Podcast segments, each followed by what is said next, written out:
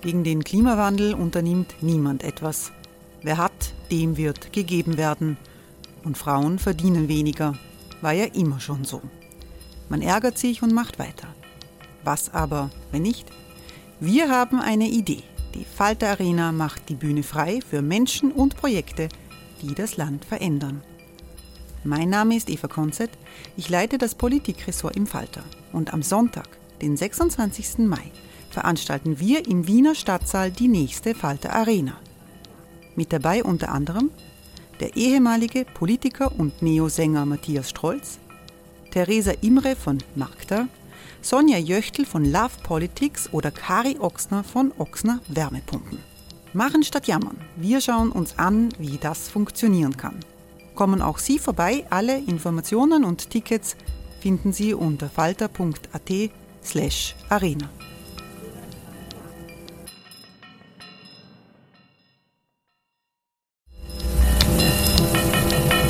Falter-Podcasts werden durch Werbung unterstützt. Das hilft bei der Finanzierung unseres journalistischen Angebots. Selling a little or a lot? Shopify helps you do your thing however you cha-ching. Shopify is the global commerce platform that helps you sell at every stage of your business. From the launch your online shop stage to the first real life store stage, all the way to the did we just hit a million orders stage. Shopify is there to help you grow. Shopify helps you turn browsers into buyers with the internet's best converting checkout. 36% better on average compared to other leading commerce platforms because businesses that grow grow with Shopify. Get a $1 per month trial period at shopify.com/work. shopify.com/work.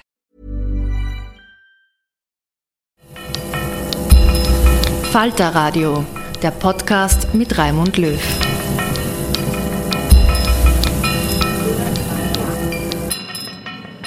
Sehr herzlich willkommen, meine Damen und Herren, im Falter Radio.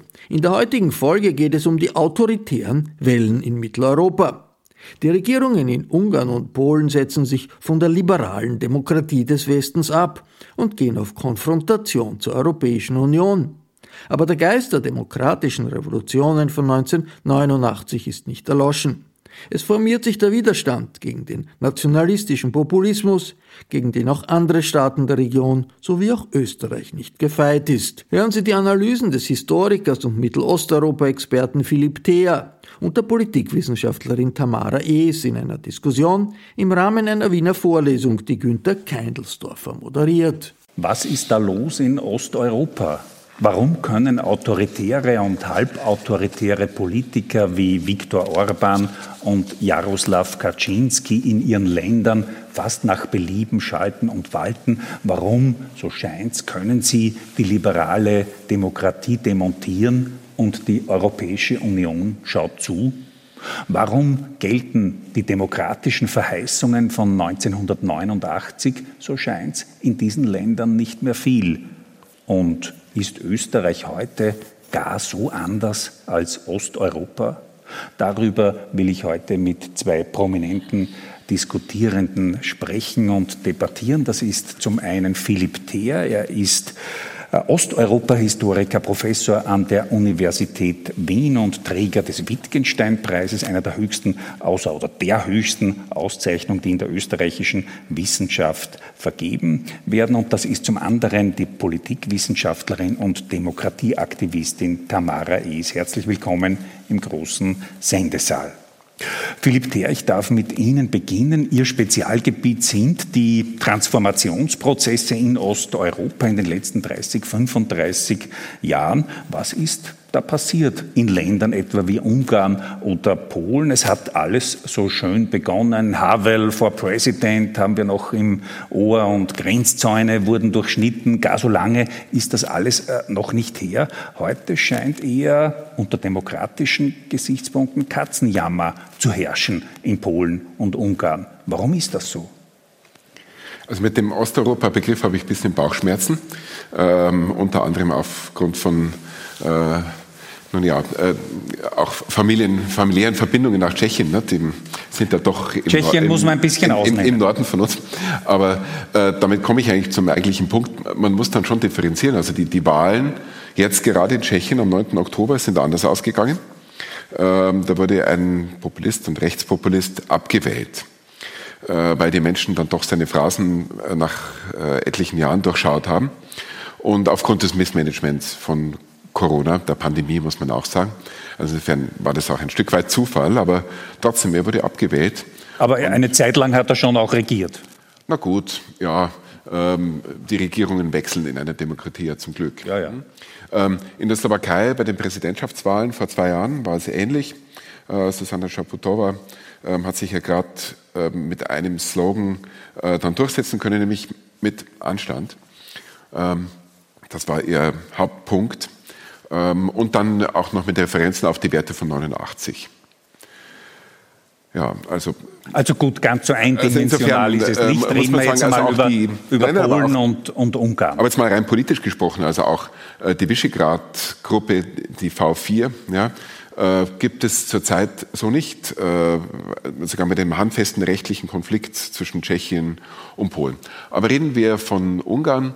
Also in Ungarn war das letztlich diese zweite Machtergreifung von Orban eine Folge äh, der globalen Finanzkrise mit ihrer speziellen osteuropäischen Komponente.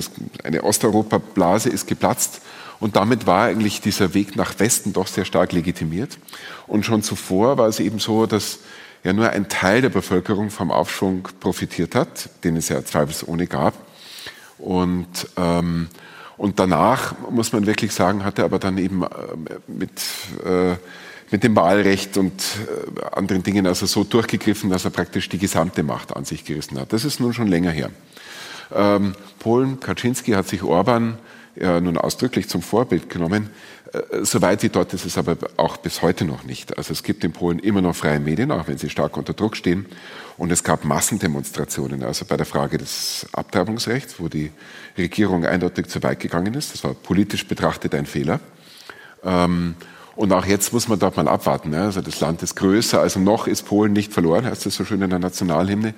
Ähm, nur stehen dort gerade keine Wahlen an.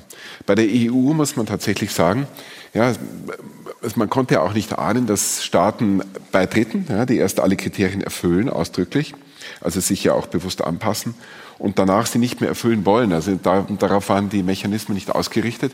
Aber man hat den Treiben auch viel zu lange zugesehen. Lassen Sie uns über die EU und, später sprechen, ist nämlich auch ein wichtiger also Themenkomplex. Problem, ja? Vielleicht, wenn Sie versuchen, in zwei, drei Sätzen zusammenzufassen, äh, unsere These ist, die Verheißungen waren groß, 89 jetzt äh, haben wir doch in einigen Ländern rechtsautoritäre Regimes. Warum ist das so? Eine Ihrer Thesen, die Sie in Ihren Büchern auch ausgeführt haben, ist, wenn ich das kurz zusammenfassen darf, ist, es hängt auch zusammen mit den neoliberalen Paradigmen der letzten 30, 35 Jahre. Viele Menschen in Polen, Ungarn, zum Teil auch Tschechien und der Slowakei sind enttäuscht, zählen zu den Verlierern dieser Transformationsprozesse. Das wäre ein Erklärungsfaktor. Ja, äh, also steigende soziale und regionale Ungleichheit ähm, ist ein Erklärungsfaktor. Mhm. Äh, dort liegen die Bastionen der Rechtspopulisten. Das übrigens trifft auch auf Ostdeutschland zu. Äh, ein Stück weit auch auf Tschechien, auch wenn sie dort verloren haben. Ähm, wobei viele dieser Regionen davor übrigens auch interessanterweise hohe kommunistische äh, Wähleranteile hatten. Ähm, wobei man diesen Punkt ja nun fast generalisieren kann. Also äh, Trump in den USA, in den Swing States, Rust Belt, wesentlicher Faktor. Beim Brexit auch höchste Zustimmungsraten ähm, in den ehemaligen Industrierevieren in Mittel- und Nordengland. Also insofern gibt es dort schon einen Zusammenhang zwischen Problemen des sozialen Abstiegs. Auch im Westen. Auch im Westen. Also das ist etwas Generelles. Generell kann man ja, würde ich sagen, äh, also vergleichen heißt das nicht, dass man Unterschiede übersieht. Ja?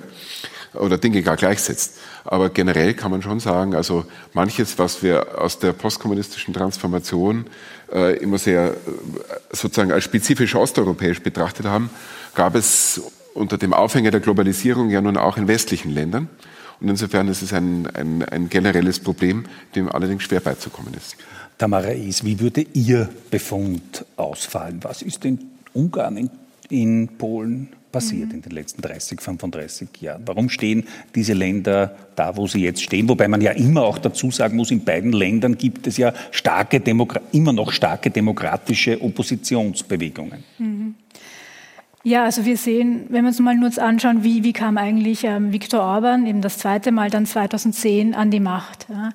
Ähm, er hat ähm, schon vorher, als er noch in der Opposition war, das, das Feld aufbereitet. Er hat angefangen, die Menschen zu organisieren. Man spricht so von Bürgerkreisen, ähm, Narrative von Ungarn als der letzten christlichen Bastion, ähm, auch ein Ungarn, auf das man wieder stolz sein kann. Also wir dürfen auch nicht vergessen, dass ähm, gerade Osteuropa immer auch in so eine nachholende Modernisierung gedrängt war, auch viel ähm, Deklass Deklassierung ähm, erfahren hat. Also gerade eben auch nach, nach, 19, nach 1989, also auch mit diesem Aufbruch ja, für, für Freiheit und Demokratie ging auch einher mit einer vehementen Entwertung bisheriger Biografien. Das, was man bisher gearbeitet hat, die, die Zweitsprache, die man gelernt hat, Russisch, war plötzlich nichts mehr wert. Das mussten wir alle Englisch lernen. Und äh, also eine Deklassierung. Man hat quasi immer, man war immer der, der Nachahmer, der Nachahmer im Westen, des Westens. Und, äh, und Viktor Orban hat eben schon auch in der Opposition gezeigt, nein, wir, wir Ungarn, wir Ungarinnen, wir, wir haben auch Selbstwert. Also es geht hier auch um ein, ein, ein neues das Nationalgefühl. Ja. Und ähm, Nationalismus haben wir in Ungarn genauso wie, wie in Polen und vielen anderen Ländern. Und der ist jetzt auch nicht in dem Sinne verpönt, wie er es in Deutschland oder Österreich ist mit unserer nationalsozialistischen, faschistischen ähm, Geschichte. Und äh, hat eben hier auch mal dieses Narrativ ähm, auch viel, viel, viel Mythos und viel Erzählung ähm, aufgebaut. Ähm, vor allem darf man nicht vergessen, ähm, es gibt dort nicht nur eine demografische Krise, sondern wirklich eine demografische Panik. Ja.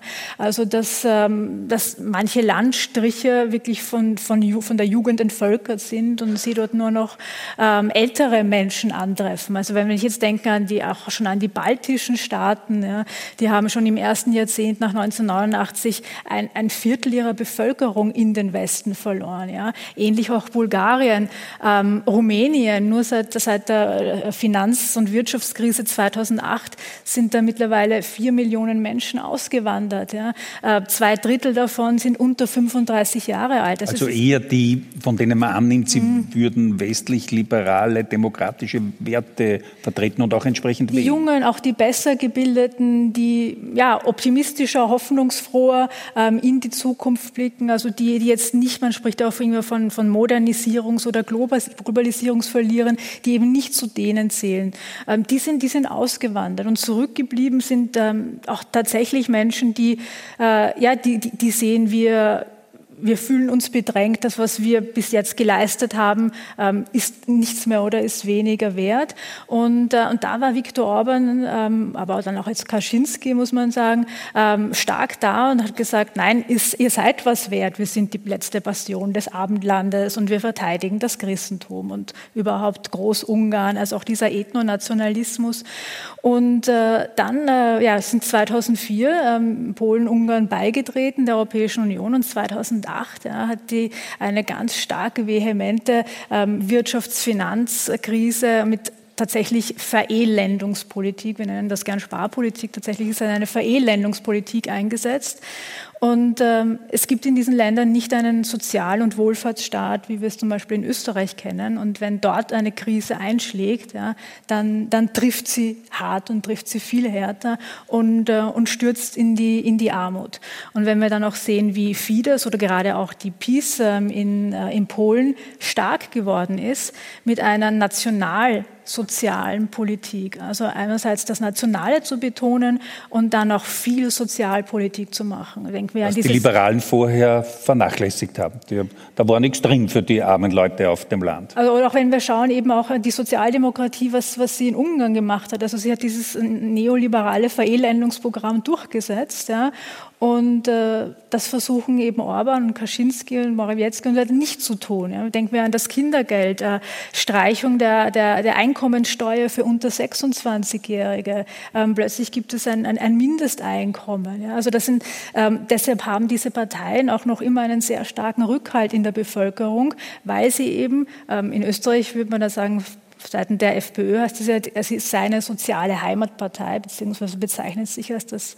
Und äh, PiS und Fidesz machen genau das, ja, halt in einem noch mal viel aggressiveren, mit Mythen und großen ähm, Narrativen, wo sie sich eben jetzt auch so als ähm, Verteidiger eines echten Europäertums, das sehr christlich-konservativ besetzt ist, sehen.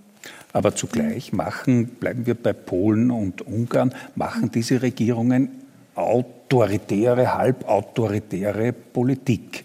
Äh, es werden die Medien getriezt oder gleichgeschaltet, es wird die Justiz gleichgeschaltet, es wird die Gewaltenteilung aufgehoben, es wird gegen LGBT LGBTQ-Communities gehetzt. Es werden gezielt Feindbilder, auch antisemitische Feindbilder aufgebaut, gegen die man kampanisiert. Also äh, mhm. das ganze äh, unappetitliche Repertoire des rechtsnationalen Autoritarismus. Das ist die andere Seite. Ja, also Ungarn ist schon umgebaut, muss man sagen. Da hat sich Fidesz ins System eingebaut, ja, auch durch eine Änderung der Verfassung 2011, die tatsächlich eben nur von Fidesz, von dieser Zweidrittelmehrheit, also wir haben da auch ein, ein Mehrheits-, sehr mehrheitsförderndes Man hat auch, wie die Republikaner ja. es wollen, beim, mhm. bei den, beim Wahlrecht getrickst und, und Man hat die, die Wahlpreise neu gezogen, ja. man hat äh, ethnischen Ungarn, die an, an der Grenze wohnen, Pässe gegeben und ihnen das Wahlwählen erleichtert, dagegen die Briefwahl für Ungarinnen und Ungarn, die jetzt in Österreich oder Deutschland, wo auch immer wohnen, erschwert.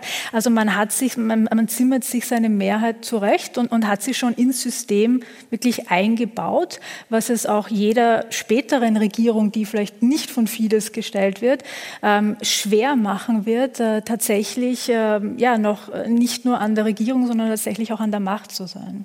Lassen Sie uns noch nicht enzyklopädisch, aber doch äh, den historischen Aspekt noch ins Spiel bringen. Jetzt könnten man sich als österreichischer Demokrat oder Demokratin könnte man sich äh, zurücklehnen, besorgt äh, zurücklehnen und sich denken, ja gut, das ist in Ungarn und das ist in Polen, das sind Länder, meine Frage geht an den Historiker, das sind Länder, die eigentlich historisch eine schwach ausgeprägte demokratische Tradition haben. In Ungarn und in Polen gab es im 19. Jahrhundert schwungvolle Freiheitsbewegungen, die waren zum Teil demokratisch, aber waren sicher auch nationalistisch. Äh, und, aber dann im 20. Jahrhundert war es in beiden Ländern, sowohl nach dem Ersten Weltkrieg, autoritäre Regimes, eigentlich so wie heute, keine Demokratie. Unterschied zur Tschechoslowakei.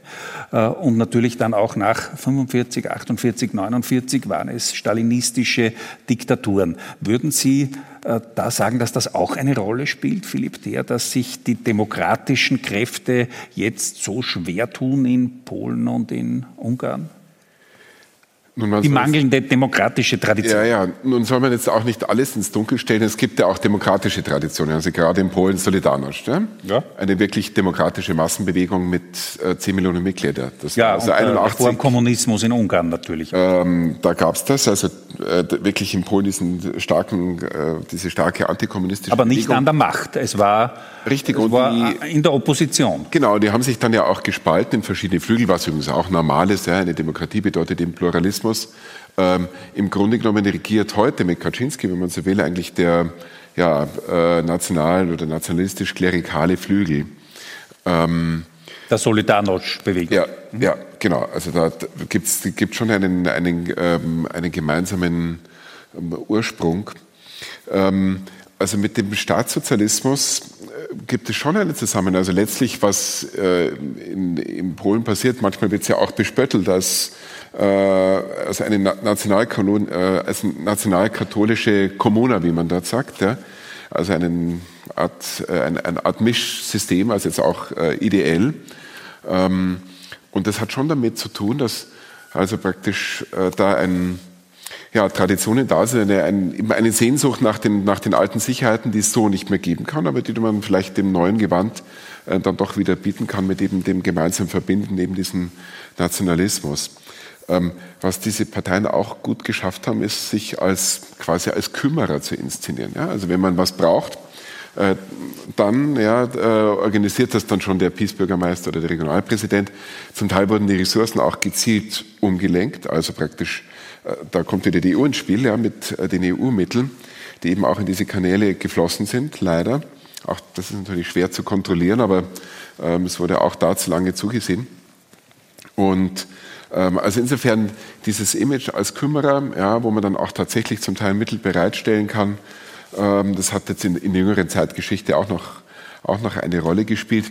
Wenn was anderes, was vielleicht auch grundsätzlich ein Problem ist, ist eben, ja, aber dann schon wieder zum, auf die, ich verweise jetzt doch eher auf die einfachen Leute und ihre Sehnsüchte, aber es gibt natürlich auch diese Eliten, äh, die wirklich undemokratische Einstellungen an den Tag legen. Also das muss man auch sagen. Also in Polen beispielsweise, also diese erste absolute Mehrheit der Peace, äh, das lag auch an Zufall, nämlich dass äh, linke Parteien eh schwach abgeschnitten haben davor, genau die, auch in Polen zum Teil diese, diese Reform, diese neoliberalen Reformpolitiken durchgesetzt haben, wenig Sozialstaatlichkeit geboten. Die sind dann nicht ins Parlament gekommen aufgrund der 5-Prozent-Hürde. Äh, und so kam es mit nicht einmal 38 Prozent der Wählerstimmen bei äh, unter 50 Prozent Wahlbeteiligung, um die 50, um die 50 Prozent Wahlbeteiligung zu einer absoluten Mehrheit. Ne? Mhm. Also das sind dann auch ein Stück weit Kontingenzen, die man als Historiker auch mal beachten muss. Aber ähm, wie kam es denn überhaupt zu dieser Demobilisierung, die, dass die Leute nicht mehr wählen gehen? Ähm, das hat schon auch mit diesem Abgehängtsein zu tun, mit dem Modus der politischen Kommunikation. Alles, was man Reformen macht, äh, ist alternativlos. Und dann ähm, kommen eben neue Kräfte und versprechen die Alternative. In Deutschland liegt es ja sogar im Namen, Alternative für Deutschland. Ja? Ähm, und ähm, also da haben die also eine, Verbindung aus Fehlern der vorgängigen Regierungen, ähm, dem man allerdings jetzt nicht auch komplettes Versagen oder so vorwerfen kann. Ähm, dann eben diese, diese Wahl und dann diese sozialen Versprechungen, die zum Teil aber auch gehalten wurden, eben das Kindergeld. Ne? Ja. Ähm, und sowas lässt sich dann nur schwer umdrehen. Ich glaube, einer der Unterschiede ist, also das hat jetzt weniger mit demokratischen Einstellungen zu tun, sondern eher mit Institutionen. Ähm, in den USA haben wir letztlich die Institutionen gehalten. In Österreich tun sie es bislang auch. Hm? Oh, muss ja nicht so bleiben.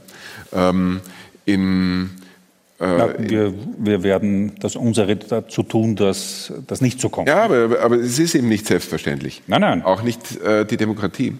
Und ähm, und dort haben die Institutionen, die, die haben nicht gehalten, es war eben möglich, sie gleichzuschalten, was verschiedene Gründe hat. In dem Fall würde ich sogar sagen, eine mangelnde Anpassung an den Westen. Ja, also die waren eben nicht so gefestigt, hatten auch nicht den Respekt in der Bevölkerung. Die Justiz in Polen, das muss man auch sagen, hat nicht so glatt funktioniert wie äh, in, in, Ländern, wie in westlichen Ländern. Hat schlecht funktioniert? Und schlecht, ich würde mal sagen, gemischt. Ja? ja. Aber äh, Verkehrsunfall, Klage gegen den äh, Raser, also solche Dinge waren schon schwieriger durchzusetzen als hier. Mhm. Und ähm, von daher war das eben auch nicht so legitimiert und ähm, also diese schwächeren Institutionen konnte man auch leichter äh, gleichschalten oder eben äh, zerstören. Aber man kann auch hoffen, dass es nicht äh, unumkehrbar ist. Hey, it's Ryan Reynolds and I'm here with Keith, co-star of my upcoming film If, only in theaters May 17th. Do you want to tell people the big news? All right, I'll do it. Sign up now and you'll get unlimited for $15 a month in six months of Paramount Plus Essential Plan on us. Mintmobile.com slash switch. Upfront payment of $45 equivalent to $15 per month. Unlimited over 40 gigabytes per month. Face lower speeds. Videos at 480p. Active Mint customers by 531.24 get six months of Paramount Plus Essential Plan. Auto renews after six months. Offer ends May 31st, 2024. Separate Paramount Plus registration required. Terms and conditions apply if rated PG.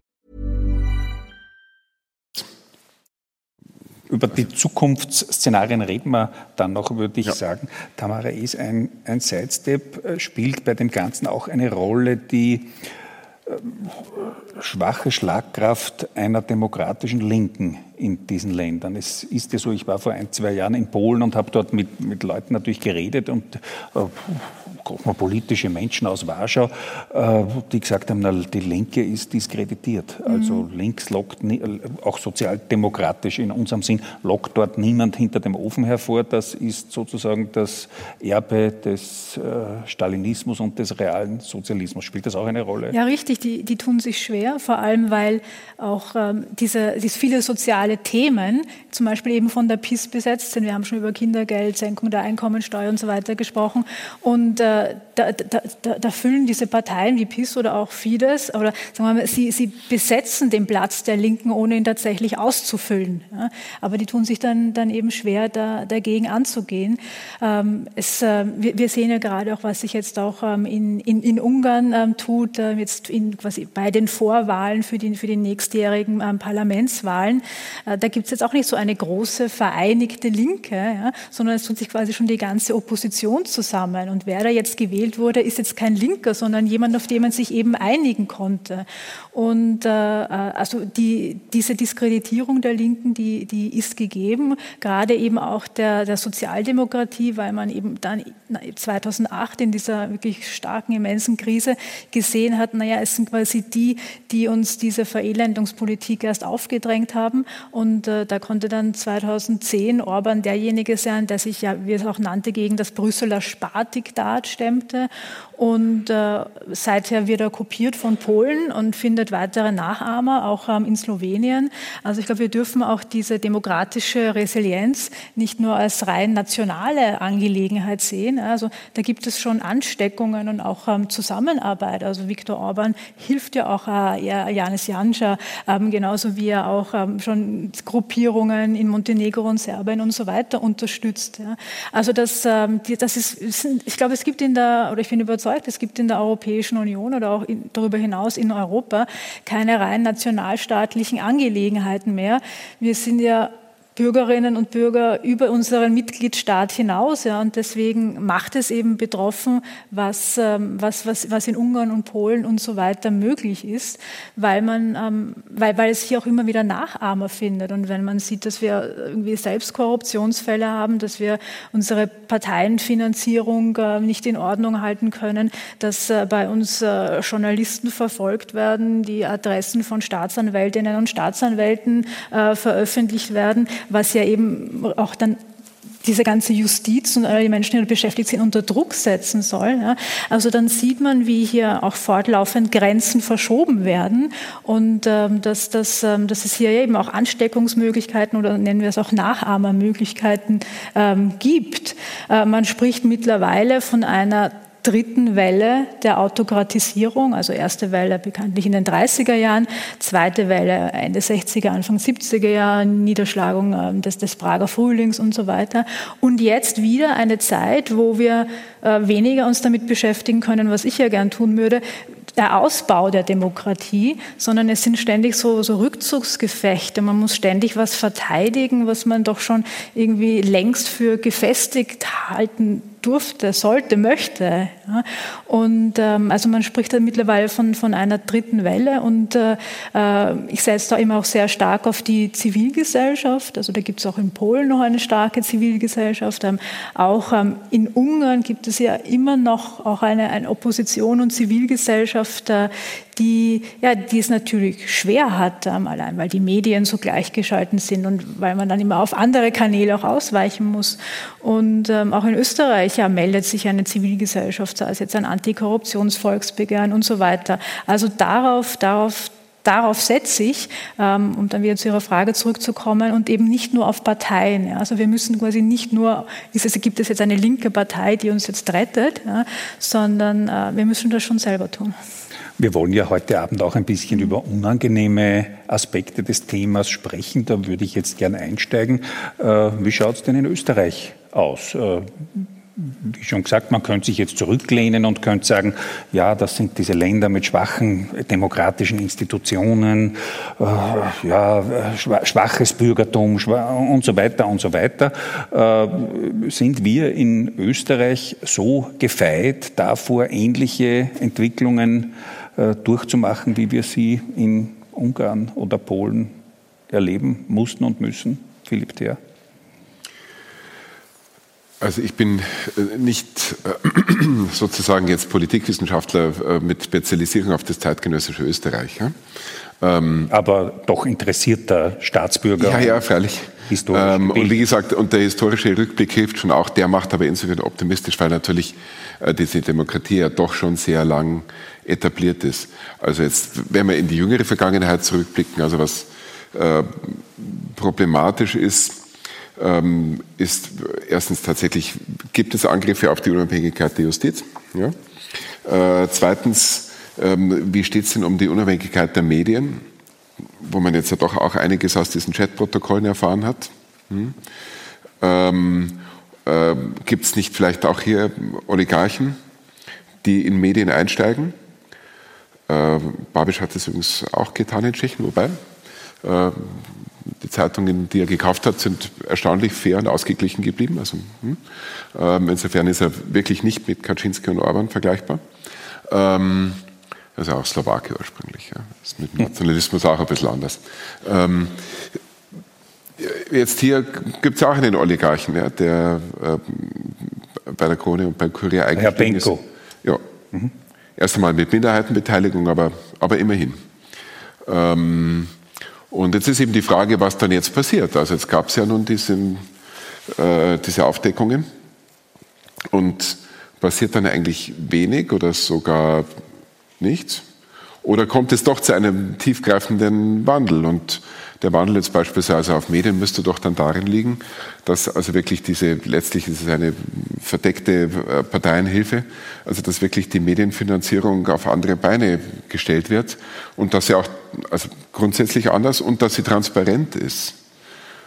Äh, also nicht jeder für sich da in einem Ministerium ähm, ähm, beschließt, was jetzt da für Anzeigen aufgegeben werden. Also das kann ja nicht sein. Ähm, ich, soweit ich weiß, liegen aber solche Vorschläge auf dem Tisch. Ähm, bei der Justiz ist es relativ klar, die muss unabhängig ermitteln. Ähm, ja, wie das dann im Detail sicherzustellen ist, das könnte vielleicht dann Tamara ist äh, wieder zurückleiten.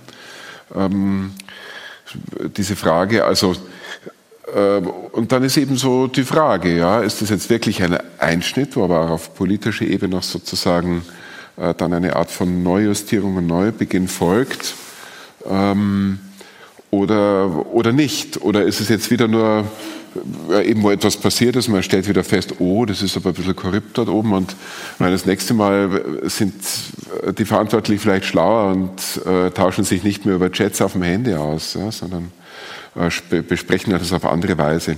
Bei der Korruption übrigens würde ich sagen, gibt es schon auch substanzielle Unterschiede zu früher. Auch das wird gelegentlich übersehen.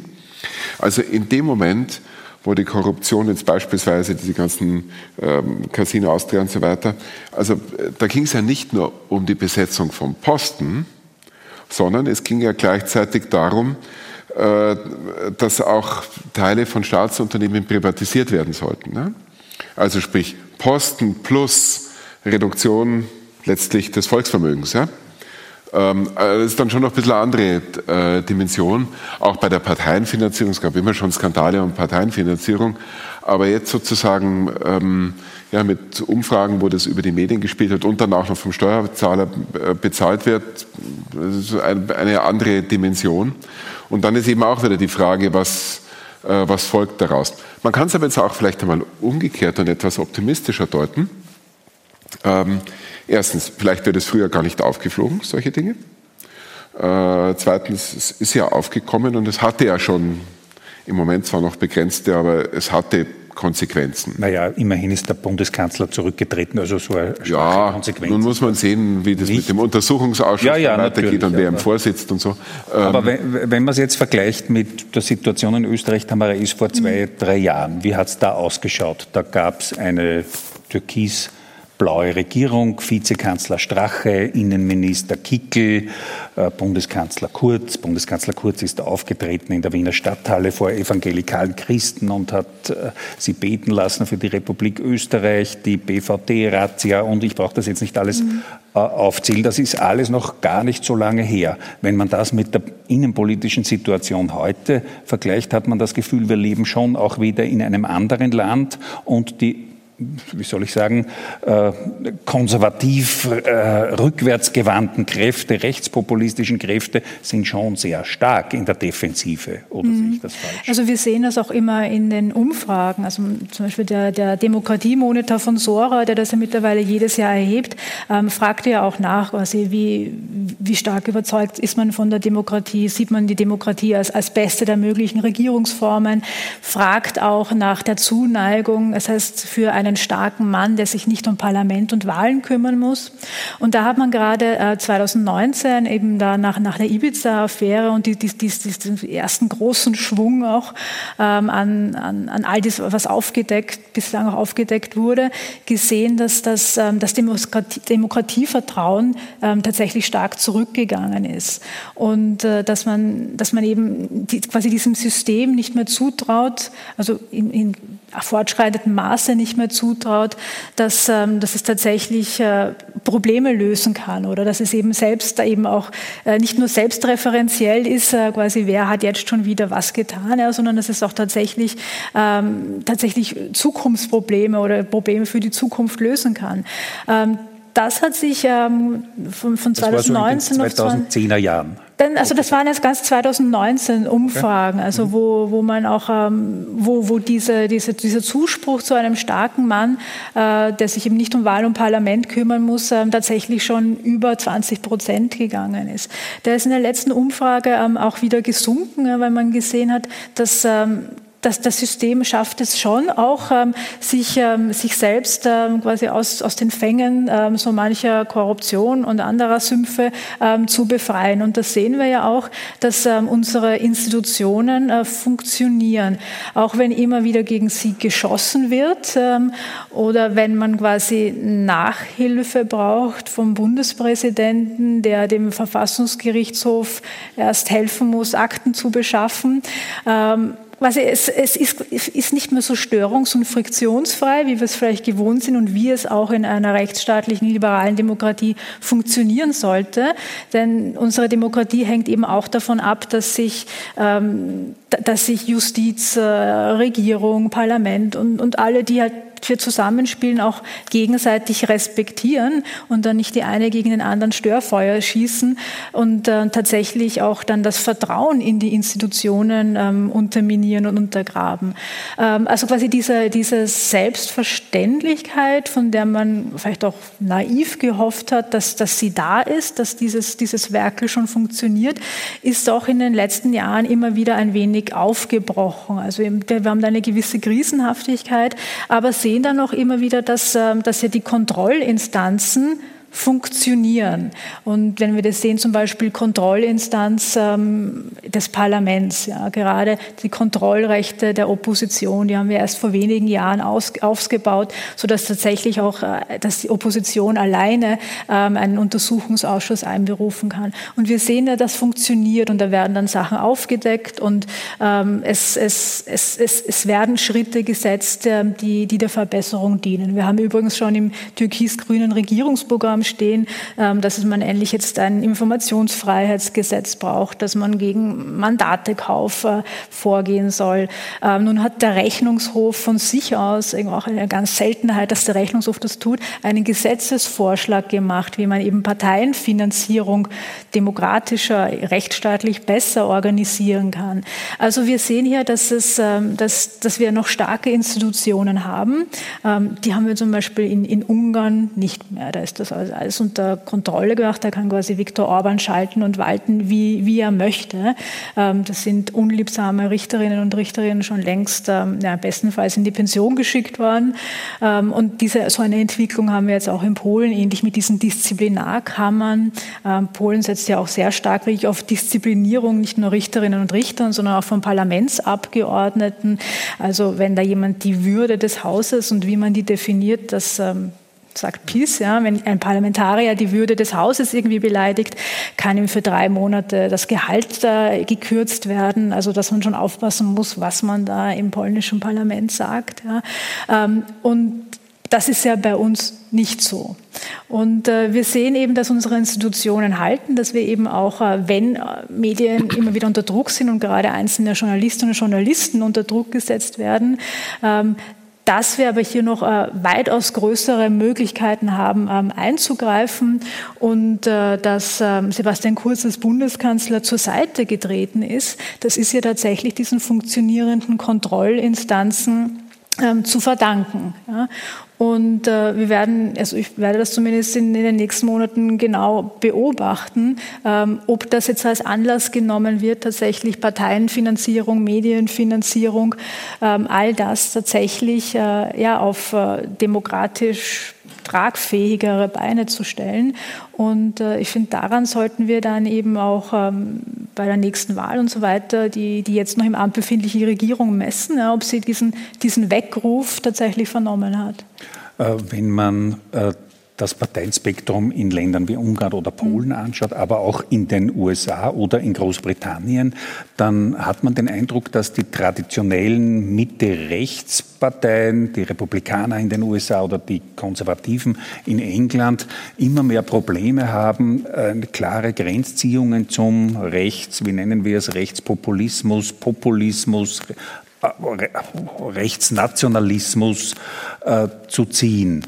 Ähm, wie sehen Sie äh, diesbezüglich die Situation in Österreich? Das war ja auch etwas, das man der, der türkis gewordenen ÖVP unterstellt hat, dass sozusagen um der FPÖ das Wasser abzugraben, man immer äh, sehr, eine, eine Abführerpartei zumindest simuliert hat. Sebastian Kurz hat das Durchgriffsrecht, äh, dass man die äh, Antimigrationspolitik äh, äh der FPÖ entwunden hat und äh, selbst äh, fast noch migrationskritischer war, äh, war, oder sein wollte als die FPÖ. Also dass man eine, in, in manchen Bereichen eine Ersatz-FPÖ geworden ist und damit eine Zeit lang sehr, sehr erfolgreich gewesen ist. Wird das auch in Zukunft für die traditionellen Mitte-Rechtsparteien, wie die ÖVP ja eine ist, äh, ein Rezept sein oder sind diese Parteien in einer schweren Identitätskrise und wissen im Moment, das würde nämlich ich äh, glauben, wissen im Moment gar nicht so, wo sie hin sollen ideologisch und wo sie sich in Zukunft ihre Mehrheiten organisieren sollen.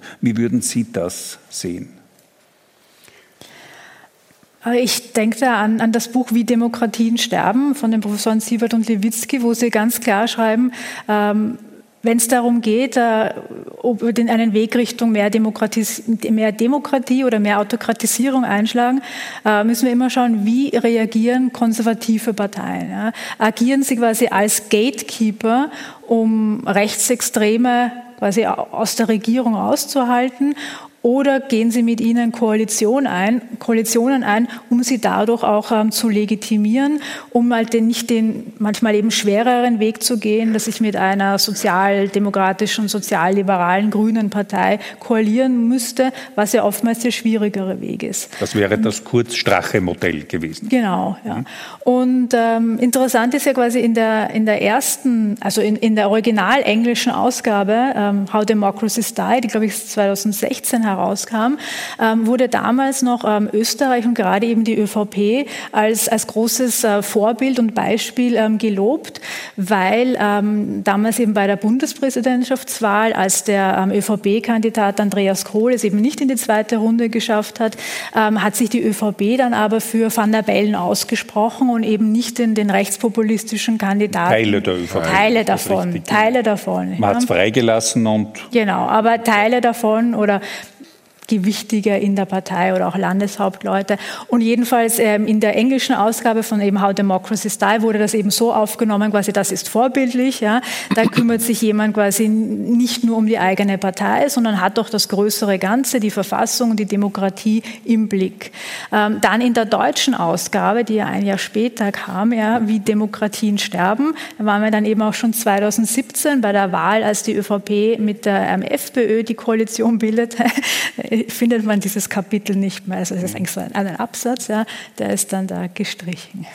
Also ich fasse zusammen, äh, Demokratien sind dann in Gefahr, wenn man diese äh, beiden amerikanischen Autoren ernst nimmt und mhm. ihnen das glaubt, sind dann in Gefahr, wenn sich die traditionellen konservativen Parteien mit den Rechtsradikalen auf ein Backel hauen. Dann wird es gefährlich. Weil sie, weil sie sie eben auch legitimieren und nämlich deren Ansätze von Politik, die stark auf, auf Polarisierung ja, und eben Polarisierung von wir und die anderen, wir und die Ausländer, wir gegen die Migranten oder auch wir gegen Brüssel ja, oder in Ungarn wir gegen Soros und wir gegen Brüssel. Also weil sie auch deren Feindbild-Rhetorik ähm, stark ähm, legitimieren legitimieren und dadurch neben in die Art und Weise, wie man, wie man Politik gestaltet und macht, ähm, hineinnehmen und diese, diese Grenze verschieben, ja, was, ähm, ähm, was gute Politik ausmacht. Mhm.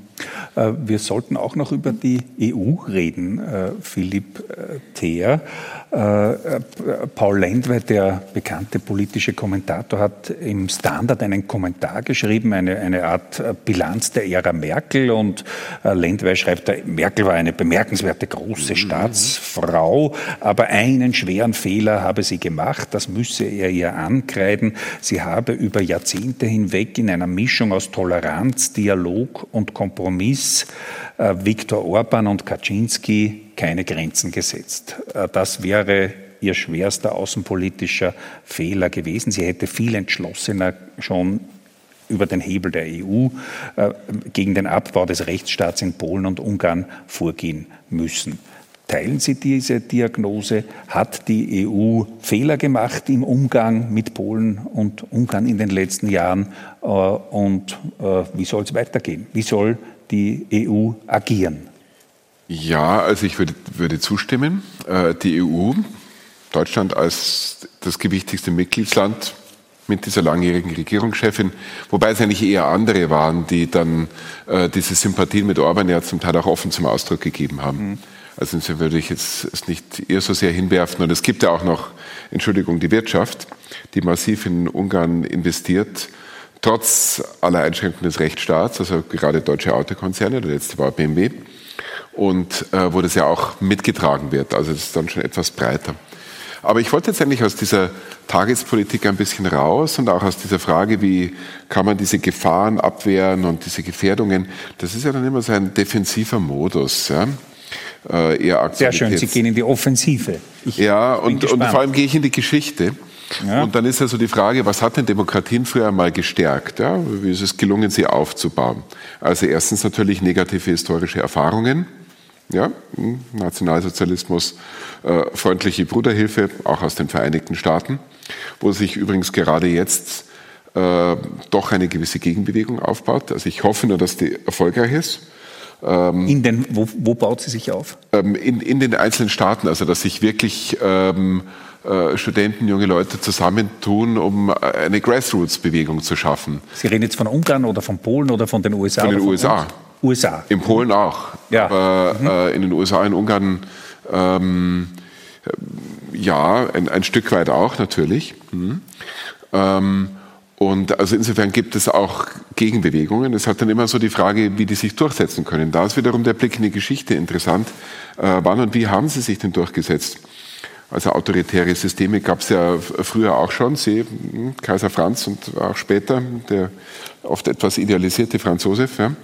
Ähm, und die Gegenbewegungen waren zum einen Parteien, wobei lange unterdrückt, schwierig. Ja. Gewerkschaften hatten es auch nicht leicht am Anfang, aber es gab ja auch ähm, Genossenschaften, äh, Selbsthilfevereine, also mit Genossenschaften von Produktion bis zu Konsum. Ähm, also es gab ja sozusagen auch eine breite Bewegung aus der Gesellschaft heraus, die über äh, wirklich Jahrzehnte aufgebaut wurde. Und äh, diese Bewegungen waren ja auch immer demokratisch organisiert. Das ist ja nicht unwichtig. Also wenn wir die Demokratie reduzieren auf, ich gehe alle fünf oder alle vier Jahre in anderen Ländern zur Wahl, gebe meine Stimme an und dann setze ich mich wieder zurück und schaue da so zu und äh, beschwere mich dann, weil es nicht so läuft, wie ich es mir vorgestellt habe. Das ist ja dann eine sehr ungenügende demokratische Praxis. Also man muss ja auch sozusagen schon ein bisschen auf die Gesellschaften zurückspielen. Also wie es soweit kommen sollte, diese Frage darf man nicht nur an die stellen, die jetzt regiert haben oder die wir jetzt irgendwie, äh, wo wir vielleicht äh, andere Seiten kennengelernt haben, die wir so vielleicht auch nicht ganz ahnen konnten. Ähm, sondern es ist ja auch eine Frage, was macht denn das Wahlvolk? Ja, inwieweit sind die aktiv? Und was machen denn diese anderen Ebenen der, der Demokratie? Ähm, das Lokale ist wichtig und ich glaube auch die unmittelbaren Lebenswelten. Da gibt es ja nun auch verschiedene Modelle, Bürgerräte, alles Mögliche, was äh, Kollegen Dass man sich engagiert, demokratisch, ja, am Arbeitsplatz, in der, im Wohnort, die, richtig, in der Nachbarschaft. Die, genau, und die Möglichkeiten hat, Strukturen, um sich zu engagieren. Also äh, Bürgerbeteiligung, aber natürlich auch tatsächlich die Urorganisation im, im Eigen- und Selbstinteresse, die gab es ja auch mal. Und ähm, äh, gibt es ja zum Teil auch immer noch Wohnbaugenossenschaften, ja, notabene. Ähm, es gibt also wo aus der, aus der Masse der Bevölkerung, der, der Gesellschaft heraus sich so etwas bildet. 89 übrigens, äh, 1918 war das ganz wichtig, ja, bei diesem ersten Moment, äh, transformativen Moment für die Demokratien. Ähm, 89 ja natürlich auch ein wichtiges Thema. Ich habe ja nun auch an der Uni dieses Research Center for the History of Transformations gegründet, da befassen wir uns ja damit. Und ähm, da gab es ja auch mal weitergehende Forderungen, zum Teil auch Praktiken. Also die Demokratisierung, die Demokratisierung von Institutionen, äh, Ämter, Universitäten, äh, die Demokratisierung der Wirtschaft, wo man ja auch weiß, gibt übrigens auch in Österreich auch hier wiederum positive Beispiele, zum Beispiel auch die Föst, ähm, äh, wo man ja auch weiß, dass in Unternehmen eigentlich in dem Moment, wo die Belegschaft etwas zu sagen hat, mitzubestimmen hat, die Unternehmen mit einer gewissen Wahrscheinlichkeit produktiver sind. Ja? Also auch äh, wenn es eine Teilhaberschaft am äh, Produktionsvermögen gibt. Macht das die Föst? Ähm, Deine Bildungslücke?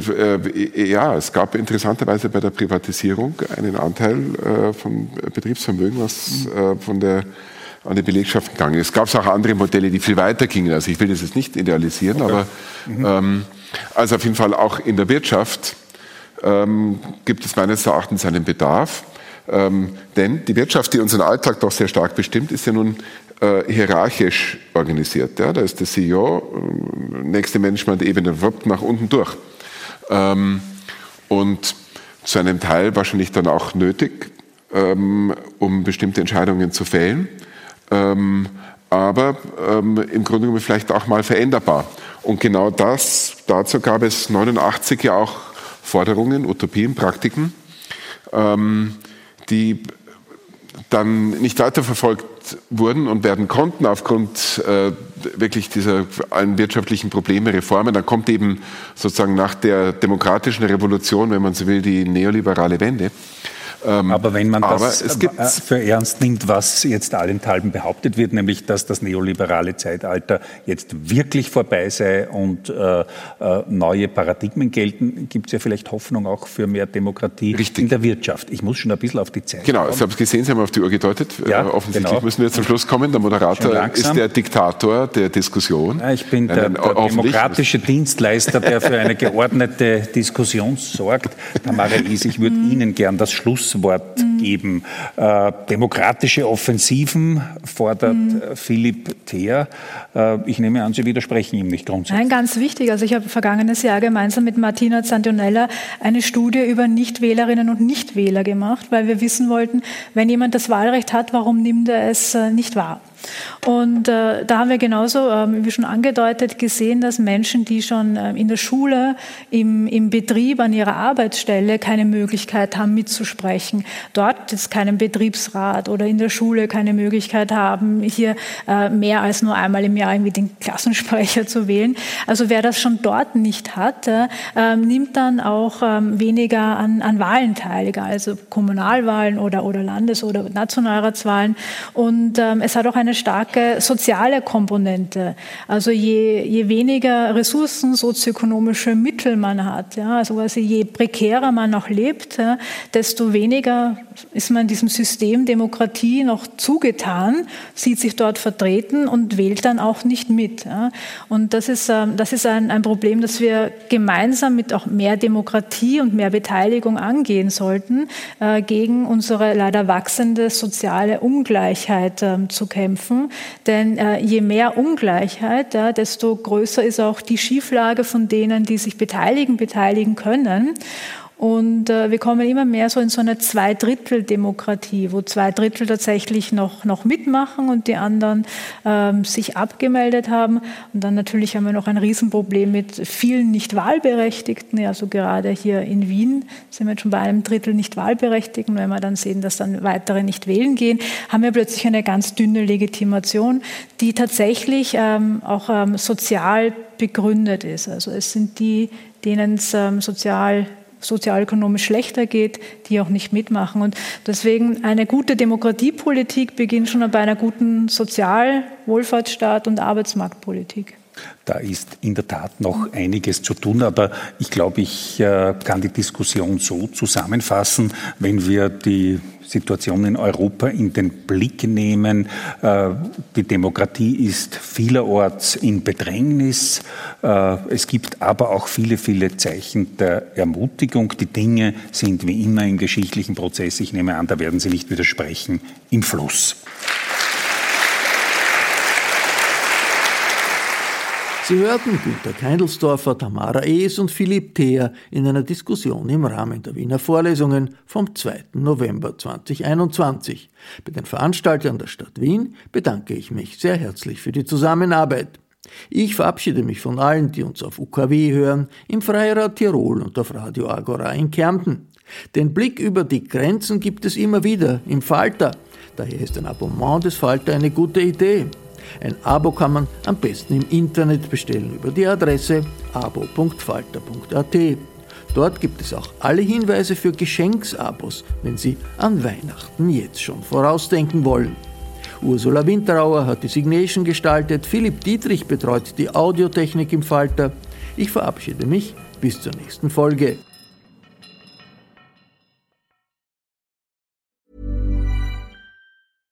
Even when we're on a budget, we still deserve nice things.